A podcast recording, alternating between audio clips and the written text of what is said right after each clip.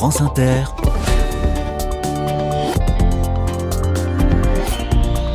Dorothée Barba. Bonjour à tous, bonjour à tous. Nous sommes en Seine-Saint-Denis cette semaine et aujourd'hui je passe un coup de fil d'abord à Montreuil, ensuite à la Courneuve pour donner la parole à deux femmes qui m'impressionnent pas mal, je dois dire. La première est architecte, la deuxième est bergère. Toutes les deux ont à cœur de changer de modèle, de penser le monde qui vient, de faire mieux avec moins. L'architecte se bat avec ardeur contre le gaspillage dans son secteur et c'est peu de dire qu'il y a du boulot dans le bâtiment en la matière. La bergère plaide pour une agriculture urbaine au milieu des tours de la Courneuve, pour une ville qui pense à la place du vivant. Soyez les bienvenus. Carnet de campagne, le journal des solutions. Nous n'acceptons pas l'ampleur du gaspillage dans notre secteur professionnel au vu du nombre de logements vétustes à rénover. C'est ainsi que trois architectes présentent leur démarche. Elles ont créé un, collectif baptisé Faire avec. Bonjour Clotilde Buisson. Bonjour. Bienvenue dans les carnets de campagne. Vous êtes l'une des trois fondatrices de ce collectif qui est basé à Montreuil. Est-ce que vous avez en tête euh, une anecdote, un souvenir qui illustre ce ras-le-bol face au gaspillage dans le secteur du bâtiment? Euh, bah écoutez, euh, oui, moi c'est vrai que avant de monter le collectif Faire avec, moi je travaillais en réhabilitation beaucoup sur euh, sur des boutiques, etc. Et sur les chantiers, on voit les, les camions de bennes tourner toute la journée pour jeter parfois des éléments qui sont tout neufs ou encore prêts à l'emploi. Des bâtiments entiers où pour des micro-rayures, des fenêtres étaient jetées à la poubelle.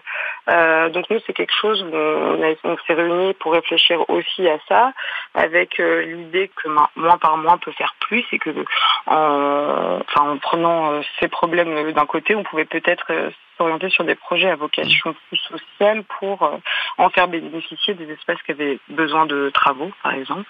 Parmi vos projets, il y a notamment un centre d'hébergement du côté de Montparnasse, à Paris. Vous avez sauvé de la benne 12 tonnes de matériaux sur ce chantier? Oui, alors ça c'était un chantier pour un centre d'hébergement temporaire dans un ancien musée à Paris pour la Fondation de l'Armée du Salut. On a fait, on a testé énormément de méthodes de récupération par exemple, on a récupéré auprès d'un fournisseur, euh, enfin un vendeur de carrelage, toutes leurs fins de série. Donc on a récupéré peut-être 250 mètres carrés de carrelage euh, euh, de toutes les couleurs, de toutes les tailles, etc. Donc le carreleur s'en est arraché les cheveux. et toutes les toutes les salles de bain et toutes les, les WC ont des couleurs différentes, mais à la fin on était hyper contents. Donc ça c'était du matériau neuf, mais qui était voué à, à la benne.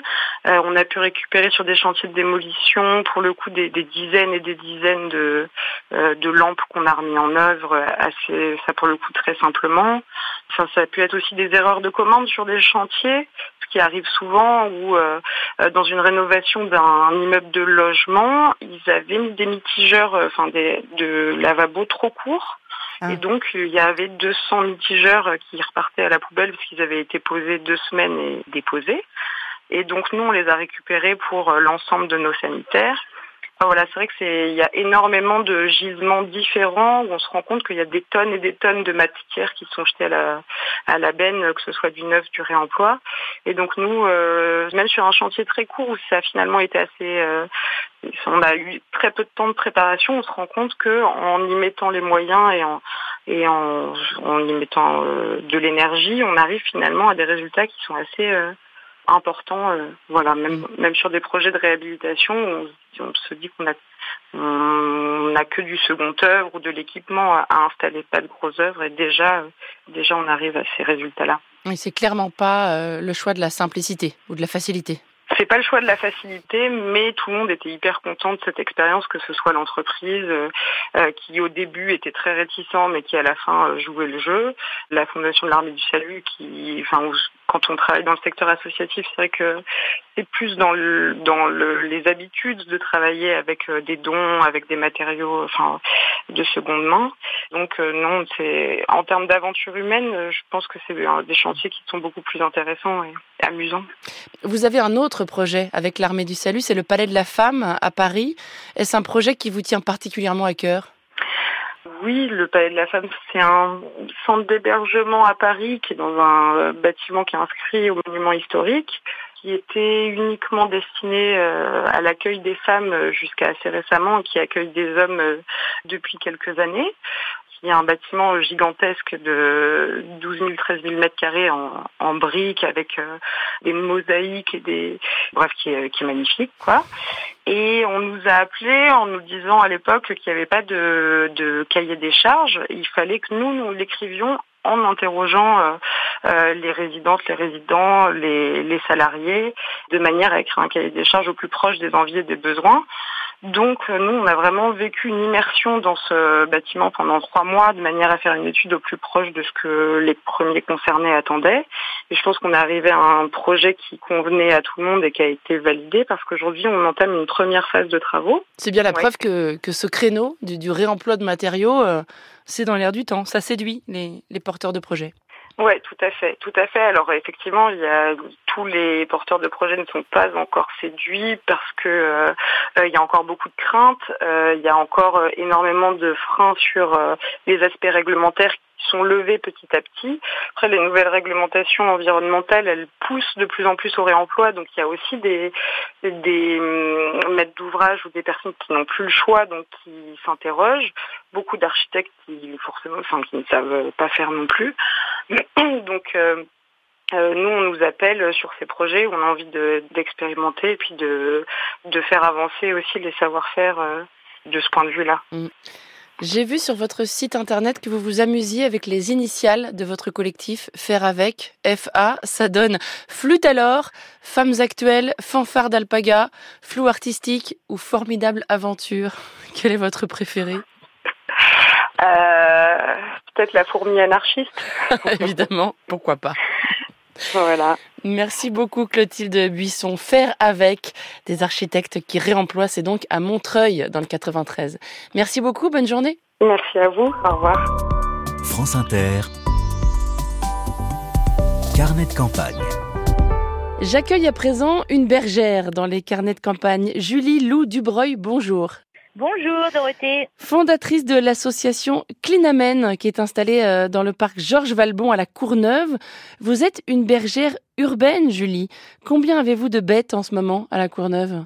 Oula, on a un tout petit troupeau, euh, on a 36 euh, brebis et cette année 46 agneaux. Mhm.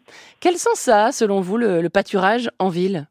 Euh, ben, en fait, euh, quand on voit une pelouse, euh, comme on les appelle en ville, alors qu'en fait on pourrait aussi les appeler des prairies, et en fait c'est un écosystème à part entière qu'on appelle les milieux ouverts. Et si on veut qu'ils fonctionnent bien, ces écosystèmes, il faut que toute la chaîne alimentaire soit présente dessus, et notamment les ruminants. Donc euh, l'herbe est mangée par les ruminants, les ruminants la fertilisent, etc. Et elle, elle est faite pour être mangée en fait. Et ça favorise plein de choses. Donc quand on voit pas de, de prairies ou de pelouse avec des moutons dessus, c'est des écosystèmes qui sont imparfaits. Donc la ville mérite ça aussi.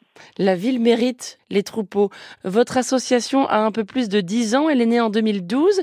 Est-ce que les moutons en milieu urbain sont mieux perçus aujourd'hui qu'à vos débuts, vous diriez?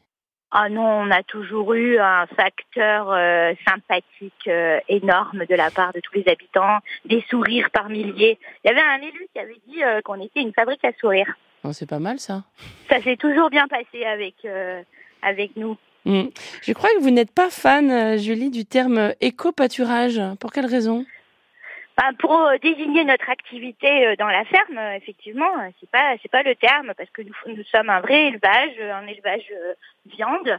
Et, euh, et donc nous valorisons euh, les pâturages euh, du parc Georges Valbon avec notre petit troupeau. On essaye de faire ce qu'on peut parce qu'il faut en faudrait bien plus pour pour arriver à, à un beau résultat quoi. Euh, Vous trouvez, pour le dire simplement, que le terme éco-pâturage, il sent très fort le greenwashing Voilà, mais je vais pas trop le dire. Merci Dorothy. À votre service, hein, vous n'hésitez pas. Euh, je connaissais pas ce mot. Qu'est-ce que c'est que ce bruit? C'est une brebis qui belle à Ah, côté bah de moi. bien sûr. je suis bête. Pourquoi je pose la question?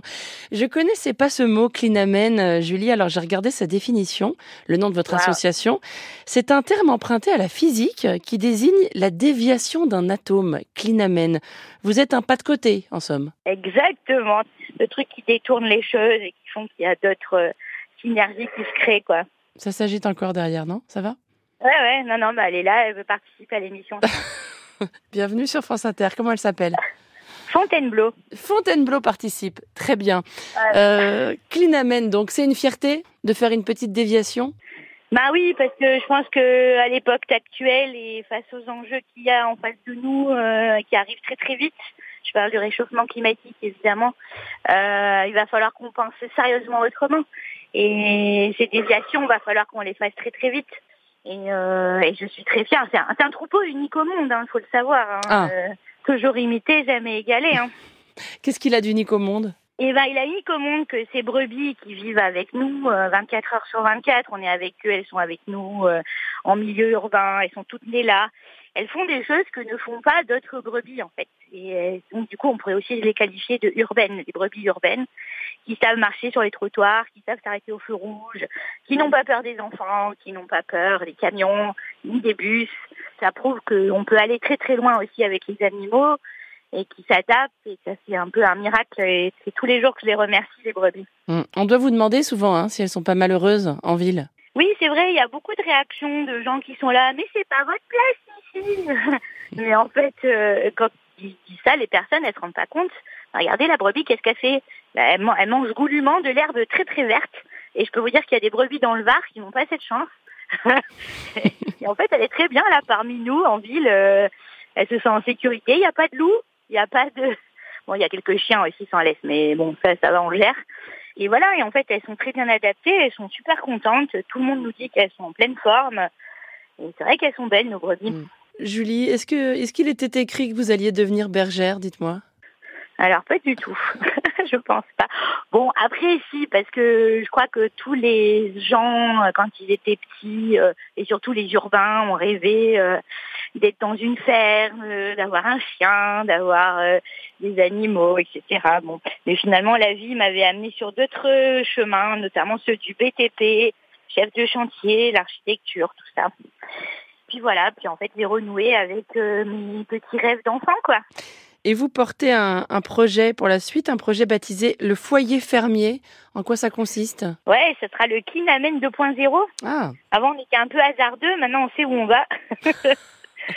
Et euh, bah oui, on espère que qu'on va avoir plein de soutien, notamment du département, et, et pour permettre d'augmenter le troupeau, il faut augmenter aussi les gens qui s'en occupent, permettre une meilleure, un meilleur accueil du public, développer des projets à long terme avec euh, les écoles, avec euh, euh les centres sociaux, avec euh, voilà les universités qui sont très intéressées par notre petit laboratoire ferme urbaine. Voilà, donc recevoir tous ces gens et qu'il y ait de la vie dans le parc, quoi. Mais ça, c'est la prochaine histoire, là. C'est pour les prochaines dix, prochaines années. Bon, on en reparle dans dix ans. C'est ça Association Clinamen du pâturage urbain, donc. C'était la Courneuve, en Seine-Saint-Denis. Merci beaucoup, Julie Loup Dubreuil. Ben, merci à vous. Bonne fin de journée. À bientôt. Au revoir. Au revoir.